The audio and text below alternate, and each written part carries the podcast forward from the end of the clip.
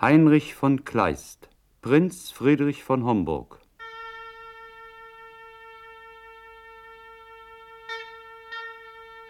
Färbelin. Ein Garten im altfranzösischen Stil. Im Hintergrund das Schloss, von welchem eine Rampe herabführt. Es ist Nacht. Der Prinz von Homburg sitzt mit bloßem Haupt und offener Brust, halb wachend, halb schlafend unter einer Eiche und windet sich einen Kranz. Der Kurfürst, seine Gemahlin, Prinzessin Natalie, der Graf von Hohenzollern und andere treten heimlich aus dem Schloss und schauen vom Geländer der Rampe auf ihn nieder. Pagen mit Fackeln.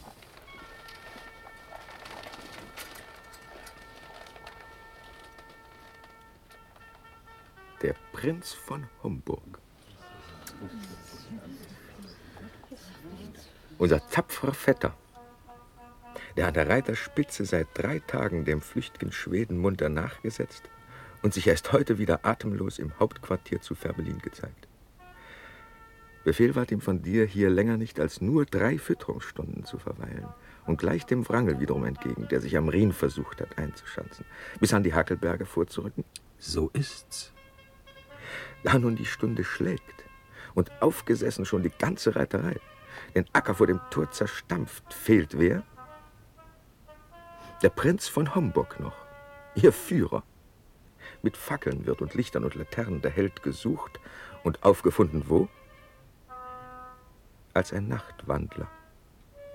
Schau, auf jener Bank, wohin im Schlaf, wie du nie glauben wolltest, der Mondschein ihn gelockt, beschäftiget sich träumend seiner eigenen Nachwelt gleich, den prächtigen Kranz des Ruhmes einzuwinden.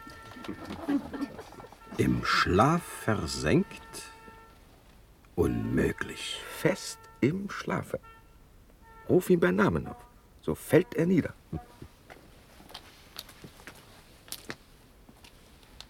Der junge Mann ist krank, so wahr ich lebe.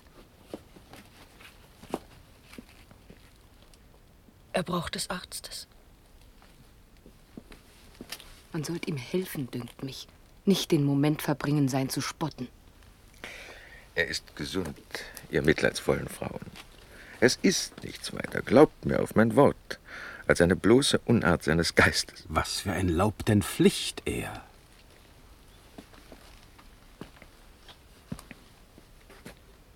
Laub der Weide? Was? Laub der Weid, o oh Herr.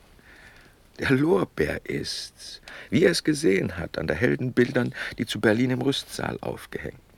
Wo fand er den in meinem Märkischen Sand? Das mögen die gerechten Götter wissen. Vielleicht im Garten hinten, wo der Gärtner mehr noch der fremden Pflanzen auferzieht. Seltsam beim Himmel. Doch, was gilt's, weiß ich, was dieses jungen Toren Brust bewegt. Oh was? Die Schlacht von morgen, mein Gebieter. Sterngucker sieht er, wett ich schon im Geist, aus Sonnen einen Siegeskranz im Winden. Schade, dass hier kein Spiegel in der Nähe ist. Er wird ihm eitel wie ein Mädchen nahen und sich den Kranz bald so und wieder so wie eine florene Haube aufprobieren. Bei Gott. Ich muss doch sehen, wie weit das treibt. Der Kurfürst nimmt ihm den Kranz aus der Hand. Der Prinz errötet und sieht ihn an. Der Kurfürst schlingt seine Halskette um den Kranz und gibt ihn der Prinzessin. Der Prinz steht lebhaft auf. Der Kurfürst weicht mit der Prinzessin, welche den Kranz erhebt, zurück. Der Prinz mit ausgestreckten Armen folgt ihr. Natalie, mein Mädchen, meine Braut. Geschwind, hinweg! Was sagt der Tor? Was sprach er? Friedrich, mein Fürst, mein Vater. Höll und Teufel. Öffne mir die Pforte nur. O meine Mutter. Der Rasende, er ist. O Liebste, was entweichst du mir? Natalie. Hier, rasch herein, mein Fürst. Auf dass das ganze Bild ihm wieder schwinde. Ins Nichts mit dir zurück. Herr Prinz von Homburg, ins Nichts. Ins Nichts! In dem Gefild der Schlacht sehen wir, wenn's dir gefällig ist, uns wieder. Im Traum erringt man solche Dinge nicht.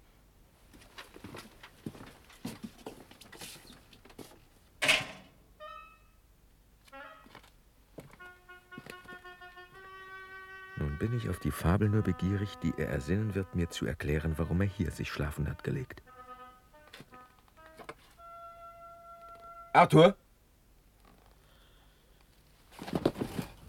Da liegt er. Eine Kugel trifft nicht besser.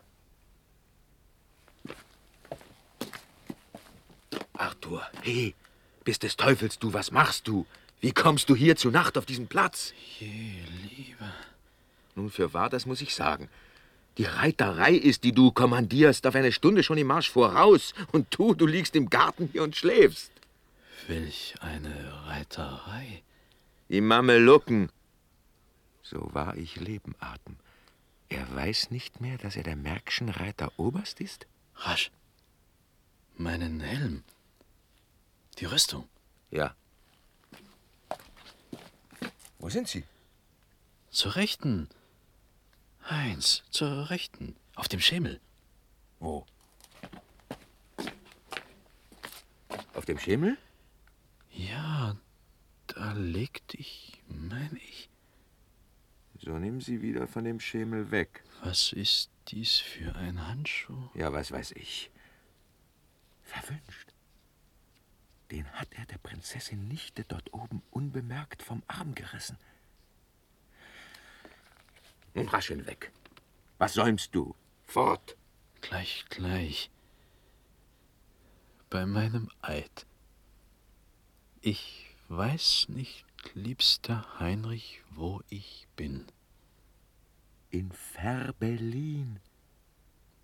Du sinnverwirrter Träumer. Dass mich die Nacht verschlingt. Mir unbewusst. Im Mondschein bin ich wieder umgewandelt. Vergib, ich weiß nun schon. Es war, du weißt, vor Hitze im Bette gestern fast nicht auszuhalten. Ich schlich erschöpft in diesen Garten um mich. Komm, lass uns gehen. Der Kurfürst weiß von nichts. Ei was? Der liegt im Bette längst und schläft.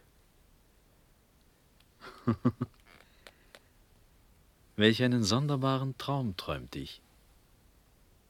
Mir war, als ob, von Gold und Silber strahlend, ein Königsschloss sich plötzlich öffnete und hoch von seiner Marmorrampe herab der ganze Reigen zu mir niederstiege der Menschen, die mein Busen liebt. Der Kurfürst und die Fürstin und die Dritte. Wie heißt sie schon? Wer? Jene, die ich meine. Ein Stummgeborener wird sie nennen können. Die Platen. Nicht doch, lieber. Die Ramin? Nicht, nicht doch. Freund. Die Burg? Die Winterfeld? Nicht, nicht, ich bitte dich. Du siehst die Perle nicht vor dem Ring, der sie in Fassung hält. Zum Henker sprich. Lässt das Gesicht sich raten. Welch eine Dame meinst du? Gleich viel. Gleich viel. Der Name ist mir, seit ich entwacht, entfallen. Und gilt zu dem Verständnis hier gleich viel. Gut, so sprich weiter. Aber stör mich nicht. Und er, der Kurfürst, mit der Stirn des Zeus, hielt einen Kranz von Lorbeeren in der Hand. Er stellt sich dicht mir vor das Antlitz hin und schlägt, mir ganz die Seele zu entzünden, den Schmuck darum, der ihm vom Nacken hängt, und reicht ihn, auf die Locken mir zu drücken. O lieber, Wem? o lieber. Nun so sprich. Es wird die Platen wohl gewesen sein. Die Platen, was? Die jetzt in Preußen ist. Die Platen. Wirklich. Oder die Ramin? Ach, die Ramin, was? Die mit roten Haaren. Die Platen mit den schelmschen Veilchenaugen, die weiß man, die gefällt dir. Die gefällt mir. Nun, und die, sagst du, reichte dir den Kranz? Hoch auf, gleich einem Genius des Ruhms, hebt sie den Kranz, an dem die Kette schwankte, als ob sie einen Helden krönen wollte. Ich strecke in unaussprechlicher Bewegung, die Hände strecke ich aus, ihn zu ergreifen, zu Füßen will ich vor ihn niedersinken.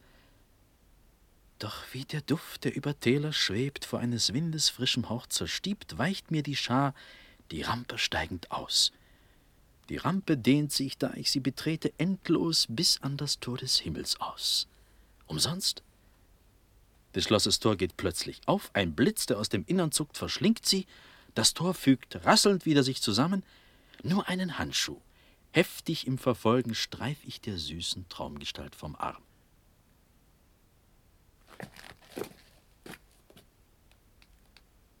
Und ein Handschuh.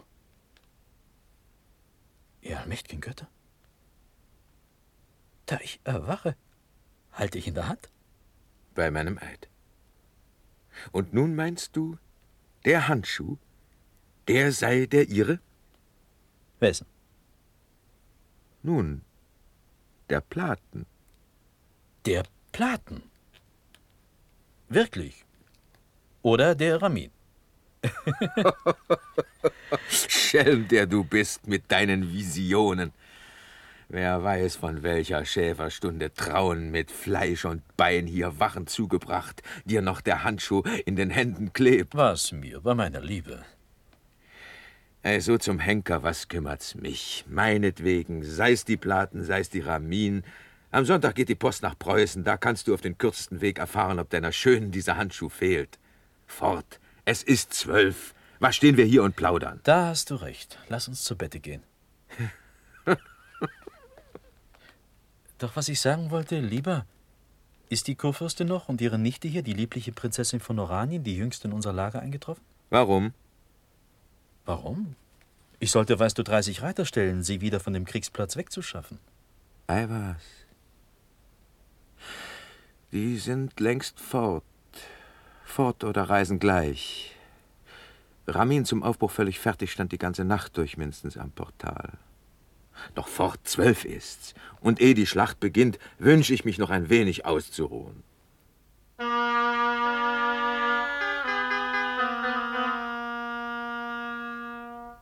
Färbelin. Ein Saal im Schloss. Man hört in der Ferne Schießen. Was ist das für ein Schießen? Ist das Götz? Das ist Oberst Götz, mein Fürst und Herr. Ihr Herrn, der Marschall kennt den Schlachtentwurf. Nehmt euren Stift, bitt ich, und schreibt ihn auf. Ramin ist mit dem Wagen vorgefahren. Im Augenblick, mein Fürst. Man spannt schon an. Ramin wird meine teure Elisa führen und 30 Rüstgereiter folgen ihm. Ihr geht auf Kalkuns meines Kanzlers Schloss bei Havelberg jenseits des Havelstroms, wo sich kein Schwede mehr erblicken lässt. Hat man die Fähre wiederhergestellt? Bei Havelberg? Die Anstalt ist getroffen. Zudem ist's Tag, bevor ihr sie erreicht. Natalie ist so still, mein süßes Mädchen. Was fehlt dem Kind? Mich schauert, lieber Onkel. Und gleichwohl ist mein Töchterchen so sicher. In ihrer Mutter Schoß war sie es nicht mehr.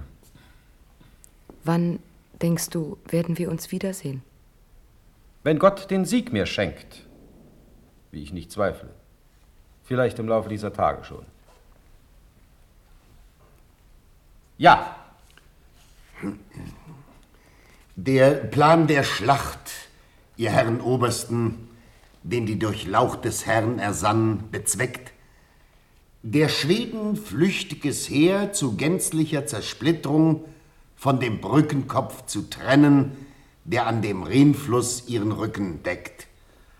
Der Oberst Hennings, Hier, der nach des Herrn Willen heut des Heeres rechten Flügel kommandiert, soll durch den Grund der Hackelbüsche still des Feindes linken zu umgehen suchen, ja, sich mutig zwischen ihn und die drei Brücken werfen und mit dem Grafen Truchs vereint, Graf Truchs, Hier.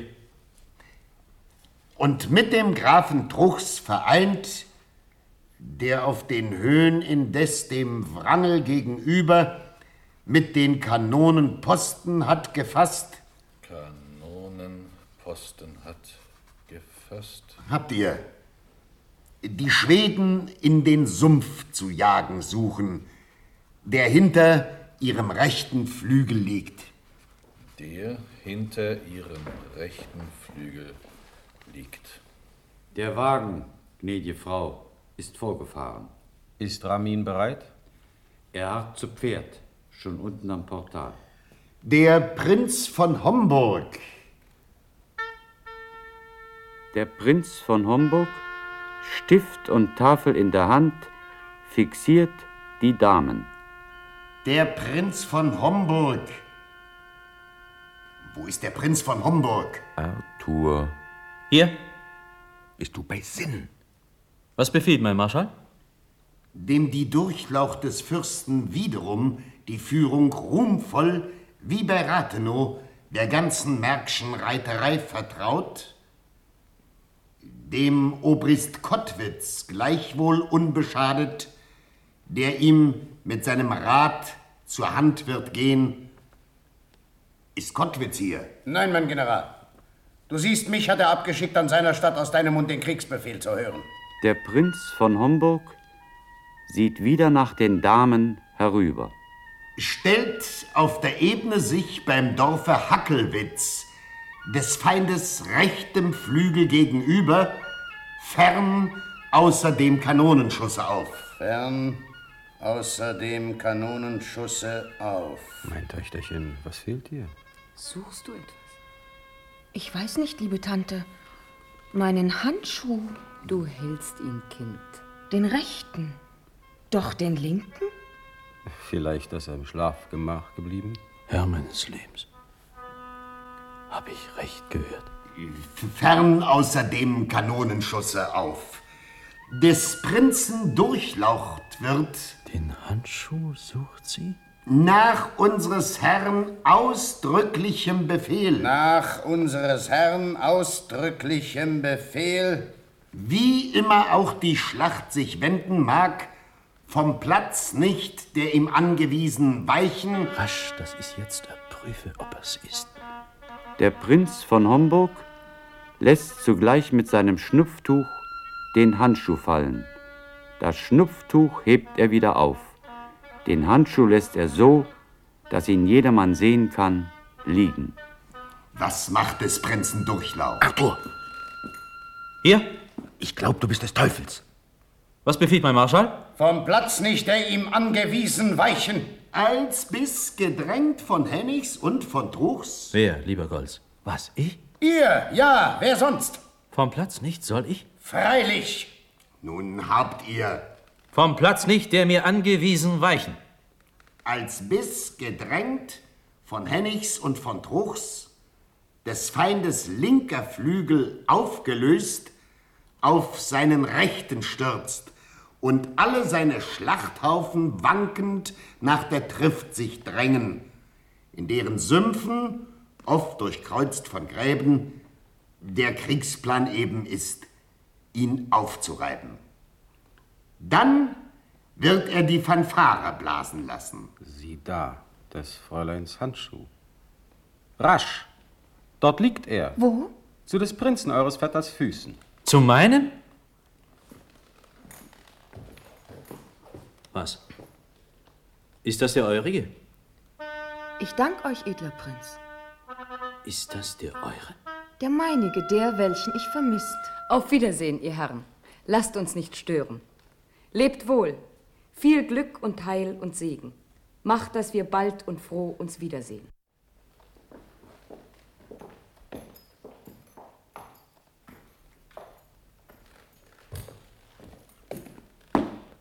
Dann wird er die Fanfare blasen lassen. Dann wird er die Fanfare blasen lassen. Doch wird des Fürsten Durchlaucht ihm damit durch Missverstand der Schlag zu früh nicht falle, Durch Missverstand der Schlag zu früh nicht falle. Oh, Heinrich. Nun, was gibt's? Was hast du vor? Was? Sagst du nichts? Nein, nichts. Sei still zum Henker. ihm einen Offizier aus seiner Suite senden, der den Befehl, das merkt, ausdrücklich noch zum Angriff auf den Feind ihm überbringe. Eh wird er nicht Fanfare blasen lassen. des Prinzen Durchlaucht. Habt ihr? Mein Feldmarschall? Ob ihr geschrieben habt? Von der Fanfare. Ja, allerdings. Ehe nicht, doch dann wird er Fanfare blasen lassen. Nun, meine General und Obersten, der Morgenstrahler graut. Habt ihr geschrieben? Es ist vollbracht, mein Fürst. Dein Kriegsplan ist an deine Feldherren pünktlich ausgeteilt. Herr Prinz von Homburg, dir empfehle ich Ruhe. Du hast am Ufer, weißt du mir des Rheins, zwei Siege jüngst verscherzt. Regier dich wohl und lass mich heut den dritten nicht entbehren, der mindres nicht als Thron und Reich mir gilt.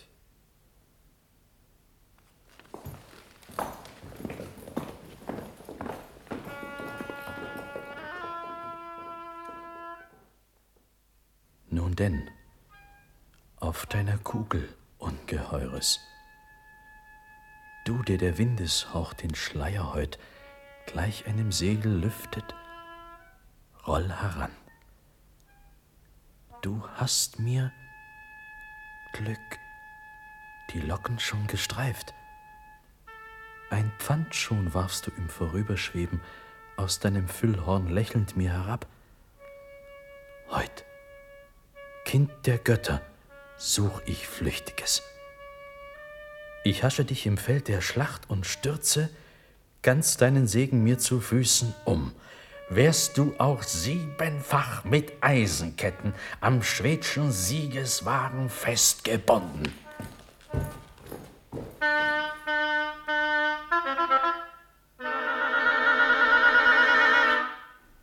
Schlachtfeld bei Fervelin.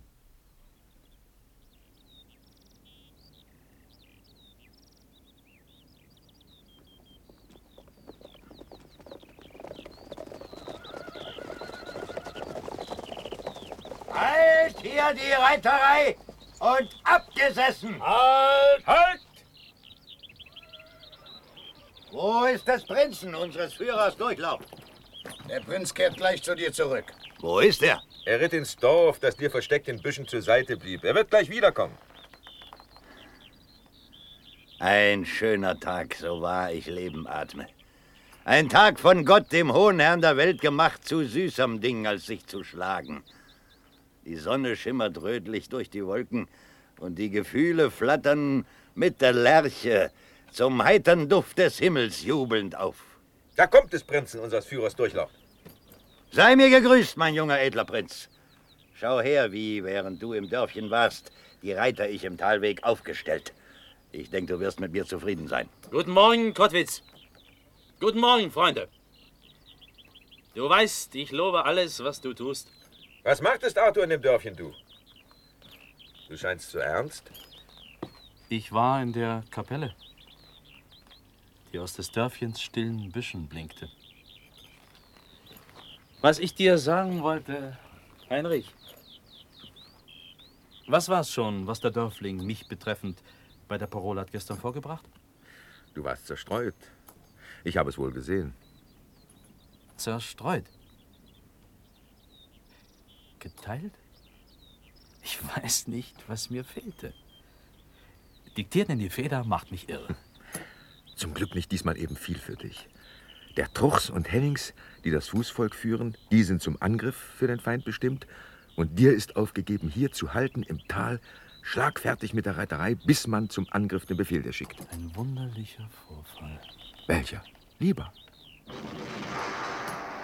Holla, ihr Herren, holla! Sitzt auf, sitzt auf! Das ist der Hennings und die Schlacht beginnt! Wer ist es? Was? Der Obrist Hennings, Arthur, der sich in Wangels Rücken hat geschlichen.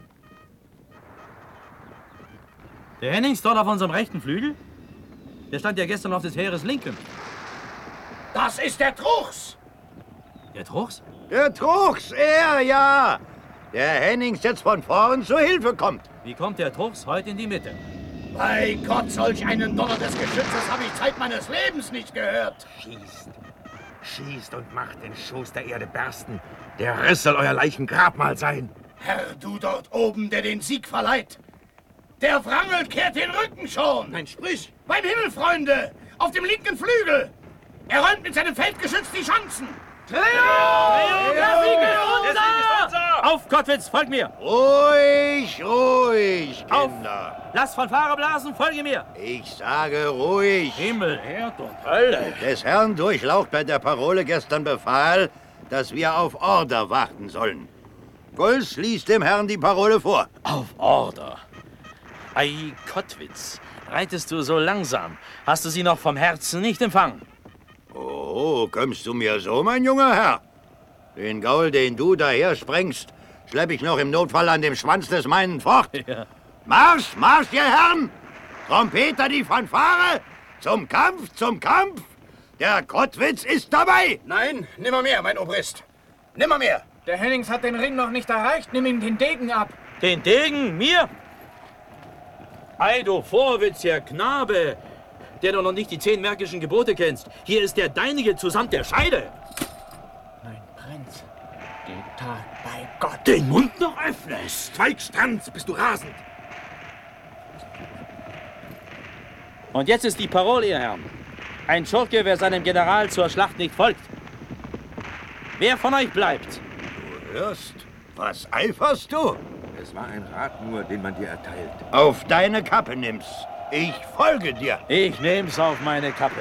Folgt mir, Brüder!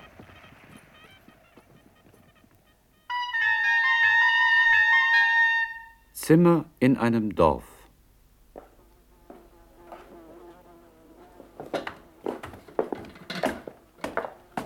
Glück auf, ihr wackeren Leute.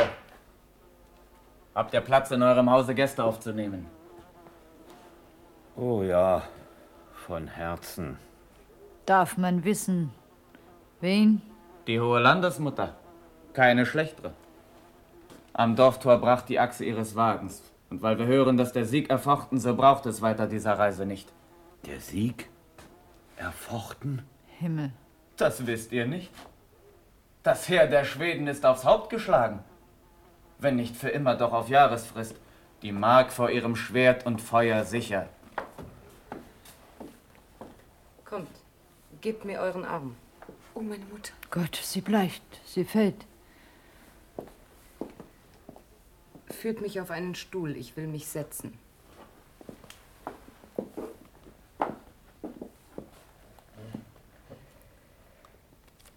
Tot, sagt ihr? Tot? Was diese Augen, leider, teure Frau, zu meinem ewigen Jammer selbst gesehen. Der Kurfürst ist nicht mehr. O Himmel, soll ein so ungeheurer Schlag uns treffen? Der Bauer und seine Frau verlassen eilig das Zimmer. Erstatte mir Bericht, wie er gesunken. Der Prinz von Homburg war, sobald der Feind gedrängt von Truffs in seiner Stellung wankte, auf Wrangel in die Ebene vorgerückt. Hier schlug so mörderischer Eisenregen entgegen ihm, dass seine Reiterschar wie eine Saat sich knickend niederlegte. Halt musste er machen zwischen Busch und Hügeln, um sein zerstreutes Reiterkorps zu sammeln. Geliebte, fasse dich. Lass. Lass mich, Liebe. In diesem Augenblick, dem Staub entrückt, bemerken wir den Herrn, der bei den Fahnen des Truchschen Chors dem Feind entgegenreitet. Auf einem Schimmel herrlich saß er da, im Sonnenstrahl die Bahn des Siegs erleuchtend. Wir alle sammeln uns bei diesem Anblick auf eines Hügels Abhang, schwer besorgt, inmitten ihn des Feuers zu erblicken, als plötzlich, jetzt der Kurfürst, Ross und Reiter in Staub vor unseren Augen niedersinkt. Zwei Fahnenträger fielen über ihn und deckten ihn mit ihren Fahnen zu. Oh, meine Mutter. Äh, weiter. Weiter. Drauf, fast bei diesem schreckenvollen Anblick, Schmerz, unermesslicher des Prinzen Herz. Dem Bären gleich. Von Wut gespornt und Drache bricht er mit uns auf die Verschanzung los. Der Graben wird Der Erdwall, der sie deckt, in Anlauf überflogen. Die Besatzung, geworfen, aufs Feld verstreut, vernichtet, Kanonen, Fahnen, Pauken und Standarten. Der Schweden ganzes Kriegsgepäck erbeutet. Ein Sieg zu teuer erkauft, ich mag ihn nicht. Gib mir den Preis, den er gekostet, wieder. Hilf! Gott im Himmel! Ihre Sinne schwinden.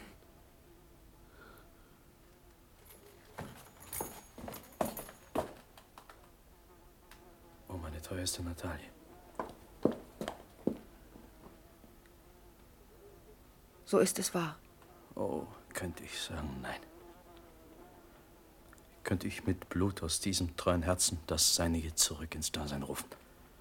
Hat man denn schon die Leiche aufgefunden? Ach, mein Geschäft bis diesen Augenblick war Rache nur an Wrangel. Wie vermochte ich solch einer Sorge, mich bis jetzt zu weinen? Doch eine Schar von Männern sandte ich aus, ihn im Gefilde des Todes aufzusuchen.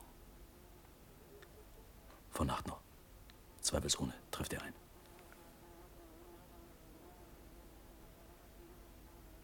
Wer wird in diesem schauderhaften Kampf jetzt diese Schweden niederhalten?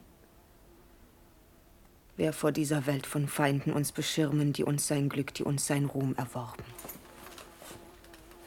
Ich, Fräulein, übernehme eure Sache. Ein Engel will ich mit dem Flammenschwert an eures Throns verwaisten Stufen stehen. Der Kurfürst wollte, ehe das Jahr noch wechselt, befreit die Markensee. Wohlan! Ich will der Vollstrecker solchen letzten Willens sein. Mein lieber, teurer Vetter.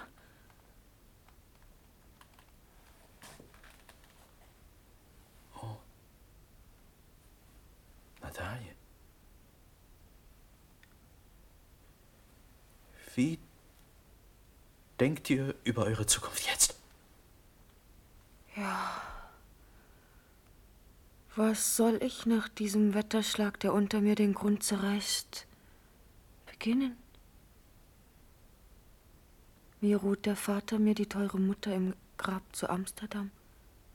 In Schutt und Asche liegt dort recht meines Hauses Erbe da. Gedrängt von Spaniens Tyrannenheeren weiß Moritz kaum, mein Vetter von Oranien, wo er die eigenen Kinder retten soll. Und jetzt sinkt mir die letzte Stütze nieder, die meines Glückes Rebe aufrecht hielt. Ich war zum zweiten Mal heute verwaist.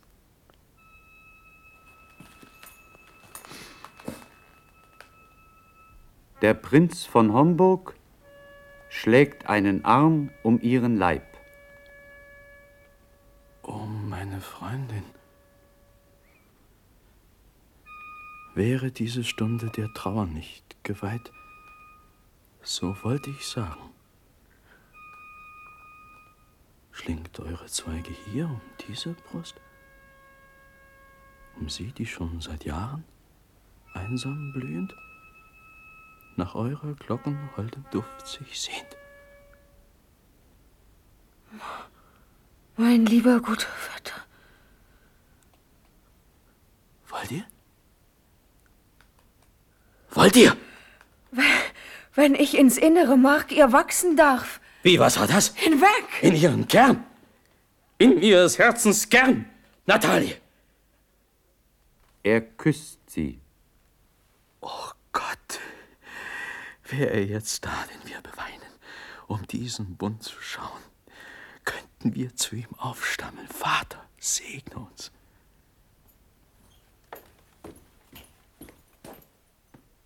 Mein Prinz,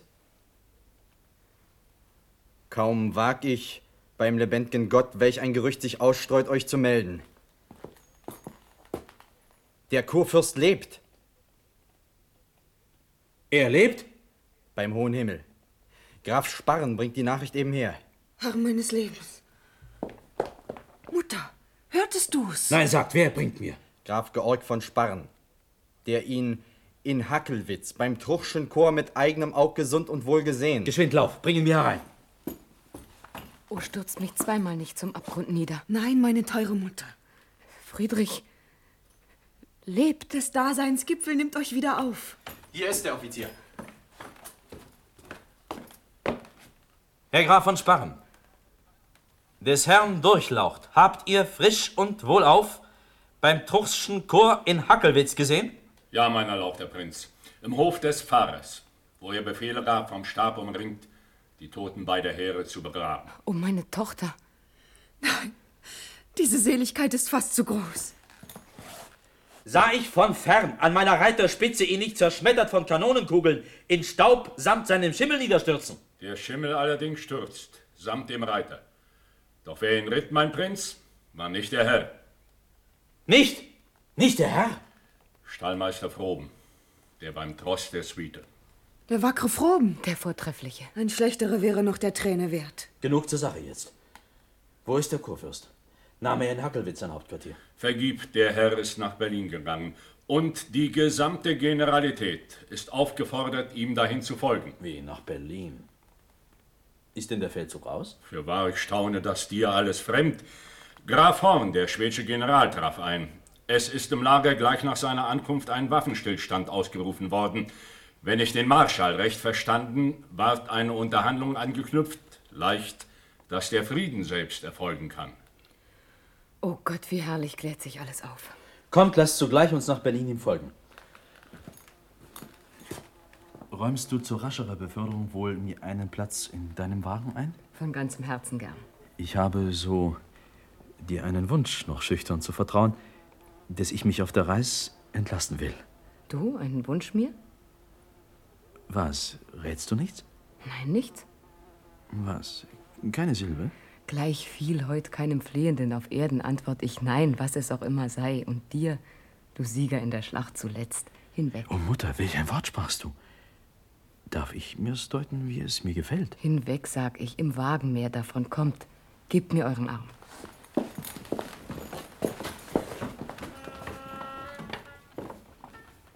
Caesar Divus, die Leiter setz ich an an deinen Stern.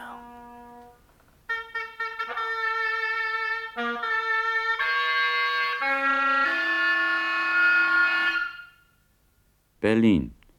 Lustgarten vor dem alten Schloss. Im Hintergrund die Schlosskirche.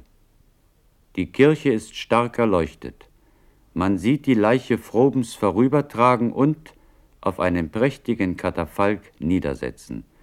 In der Kirche, sowohl als auf dem Platz, Volk jeden Alters und Geschlechts.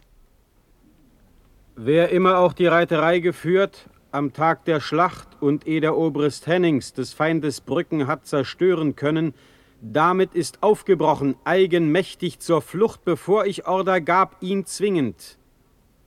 Der ist des Todes schuldig, das erklär ich, und vor ein Kriegsgericht bestell ich ihn. Der Prinz von Homburg hat sie nicht geführt? Nein, mein erlauchter Herr. Wer sagt mir das? Das können Reiter dir bekräftigen, die mir's versichert vor Beginn der Schlacht.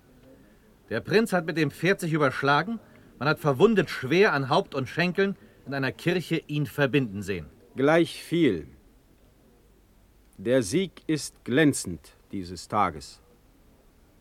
Und vor dem Altar morgen dank ich Gott. Doch wär er zehnmal größer, das entschuldigt den nicht, durch den der Zufall mir ihn schenkt. Mehr Schlachten noch als die hab ich zu kämpfen und will, dass dem Gesetz gehorsam sei. Wer es immer war, der sie zur Schlacht geführt, ich wiederhol's, hat seinen Kopf verwirkt und vor ein Kriegsrecht hiermit lad ich ihn. Der Prinz von Homburg, drei schwedische Fahnen in der Hand, Obrist Kottwitz mit deren zwei, Graf Hohenzollern, Offiziere und Reiter mit Fahnen und Standarten treten auf. Der Prinz von Hamburg? Wo kommt ihr her, Prinz? Von Fährberlin, mein Kurfürst. Und bringe diese Siegstrophäen dir. Du bist verwundet, hör ich, und gefährlich? Graf Truchs! Beim Himmel, ich erstaune. Vergib. Mein Goldfuchs fiel vor Anbeginn der Schlacht. Die Hand hier, die ein Feldarzt mir verband, verdient nicht, dass du sie verwundet darfst. Mithin hast du die Reiterei geführt. Ich? Allerdings. Musst du von mir dies hören? Hier leg dich den Beweis zu Füßen dir. Nehmt ihm den Degen ab. Er ist gefangen. Wem?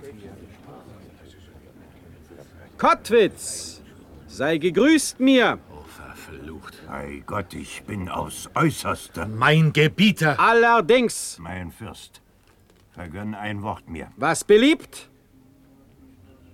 Nehmt alles, Fahnen, Pauken und Standarten und hängt sie an der Kirche Pfeiler auf.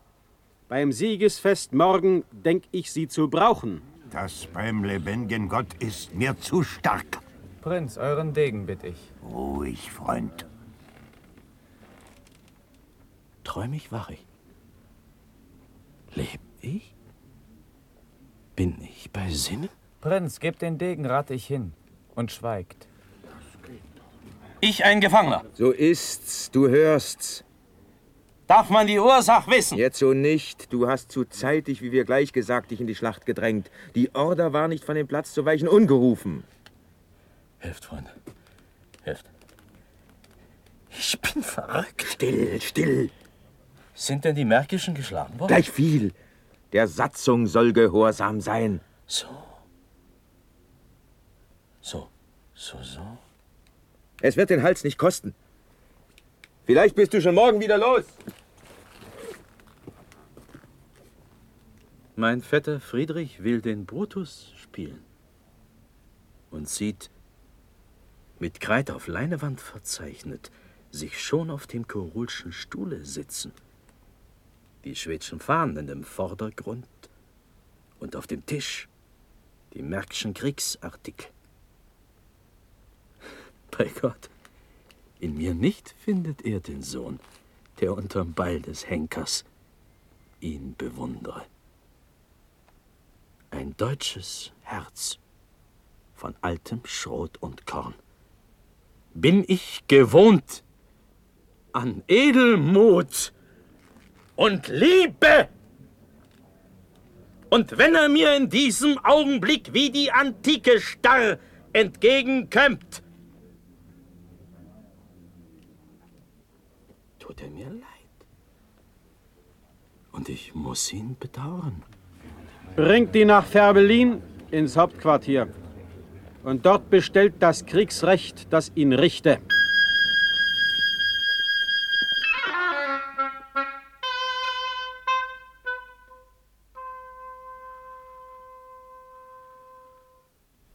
Färbelin. Ein Gefängnis. Sieh da, Freund Heinrich. Sei willkommen mir. Nun, des Arrestes bin ich wieder los? Los? Hat er den Degen dir zurückgeschickt? Mir? Nein. Nicht? Nein. Woher denn also los? Ich glaubte du, du bringst es mir. Gleich viel. Ich weiß von nichts. Gleich viel, du hörst, gleich viel. So schick deinen anderen, der mir's melde. Setz dich.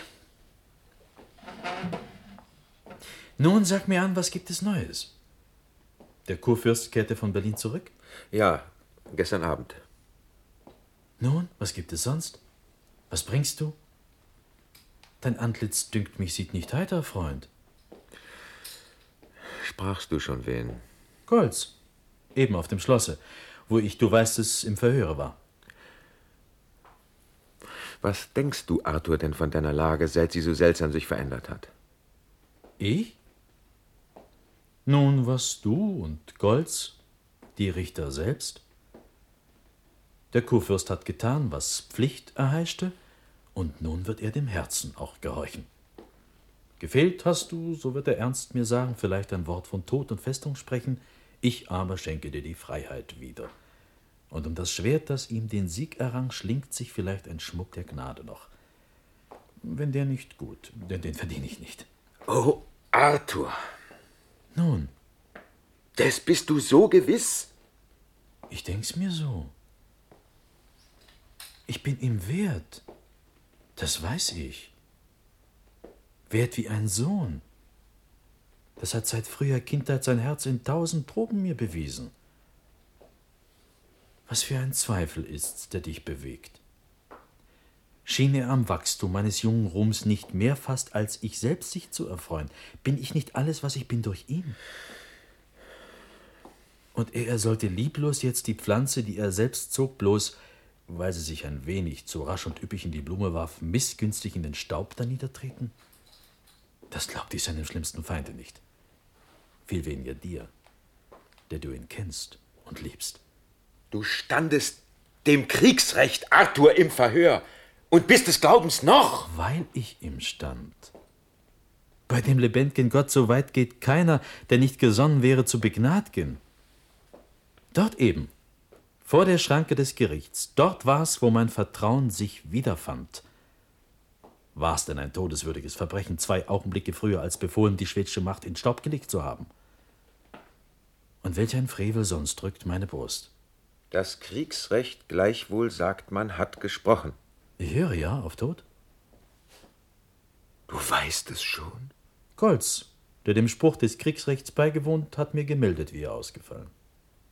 Nun denn bei Gott, der Umstand rührt dich nicht. Mich? Nicht im mindesten. Du Rasender. Und worauf stützt sich deine Sicherheit? Auf mein Gefühl von ihm. Ich bitte, lass mich. Was soll ich mich mit falschen Zweifeln quälen? Das Kriegsrecht musste auf den Tod erkennen.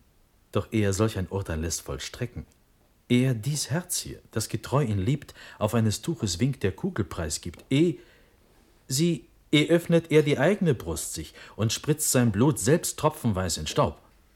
Der Marschall. Lass mich, Freund. Zwei Worte höre noch. Wenn die dir auch nichts gelten, schweig ich still. Du hörst, ich weiß von allem. Nun, was ist's? Der Marschall hat, höchst seltsam ist's, soeben das Todesurteil im Schloss ihm überreicht. Und er, statt wie das Urteil frei ihm stellt, dich zu begnadigen, er hat befohlen, dass es zur Unterschrift ihm kommen soll. Gleich viel, du hörst? Gleich viel? Zur Unterschrift? Bei meiner Ehr. Ich kann es dir versichern. Das Urteil? Nein. Die Schrift? Das Todesurteil. Wer hat dir das gesagt? Er selbst, der Marschall. Wann? Eben jetzt. Als er vom Herrn zurückkam? Als er vom Herrn die Treppe niederstieg. Er fügt hinzu, da er bestürzt mich sah, verloren sei noch nichts, und morgen sei auch noch ein Tag, dich zu begnadigen. Doch seine bleiche Lippe widerlegte ihr eigenes Wort und sprach Ich fürchte nein. Er könnte? Nein. So ungeheure Entschließungen in seinem Busen wälzen? Um eines Fehls der Brille kaum bemerkbar in dem Demanten, den er jüngst empfing, in Staub den Geber treten? Eine Tat, die weiß den Dai von Algier brennt, mit Flügeln nach Art der Cherubime silberglänzig, den Sardanapel ziert und die gesamte altrömische Tyrannenreihe schuldlos, wie Kinder, die am Mutterbusen sterben, auf Gottes rechte Seite hinüberwirft? Du musst, mein Freund, dich davon überzeugen. Und der Feldmarschall schwieg und sagte nichts. Was sollte er sagen? O Himmel, meine Hoffnung? Hast du vielleicht je einen Schritt getan, sei es wissentlich, sei es unbewusst, der seinem stolzen Geist zu nahe getreten? Niemals. Besinne dich. Niemals beim Himmel. Arthur sei mir nicht böse, wenn ich zweifle. Graf Horn traf, der Gesandte Schwedens ein, und sein Geschäft geht, wie man hier versichert, an die Prinzessin von Oranien. Ein Wort, das die Kurfürstin Tante sprach, hat aufs empfindlichste den Herrn getroffen. Man sagt, das Fräulein habe schon gewählt. Bist du auf keine Weise hier im Spiele? Oh Gott. Was sagst du mir? Bist du's? Bist du's? Ich bin's. Mein Freund, jetzt ist mir alles klar. Es stürzt der Antrag ins Verderben mich. An ihrer Weigerung wisse, bin ich schuld. Weil mir sich die Prinzessin anverlobt. Du unbesonnener Tor. Was machtest du? Wie oft hat dich mein treuer Mund gewarnt. Oh, Freund. Hilf, rette mich. Ich bin verloren.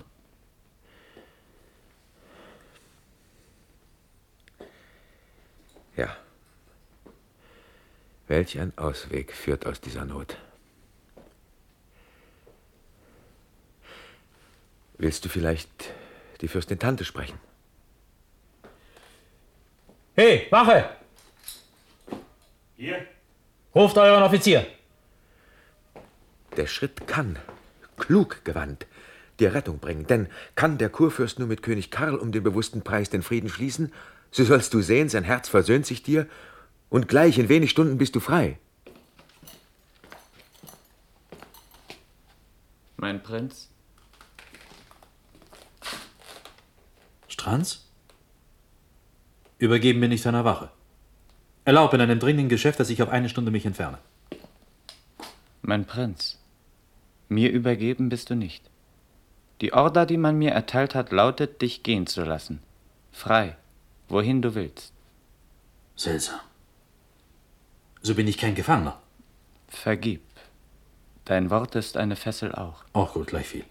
Wohlan, so lebt ihn wohl. Die Fessel folgt dem Prinzen auf dem Fuße.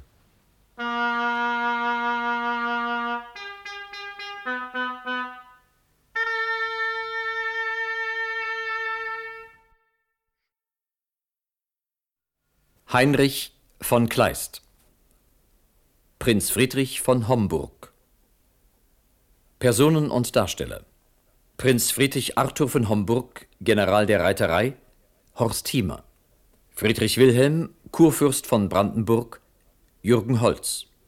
Die Kurfürstin, Walfriede Schmidt. Prinzessin Natalie von Oranien, Chef eines Dragonerregiments, Jutta Hoffmann. Obrist Kottwitz, Norbert Christian. Graf Reuß, Arno Wischnewski. Stranz, Edgar Harter. Sprecher und Bedienter, Peter Kalisch. Ton, Jutta Kaiser und Eva Lau. Musik, Rainer Bredemeier. Regie Joachim Staritz.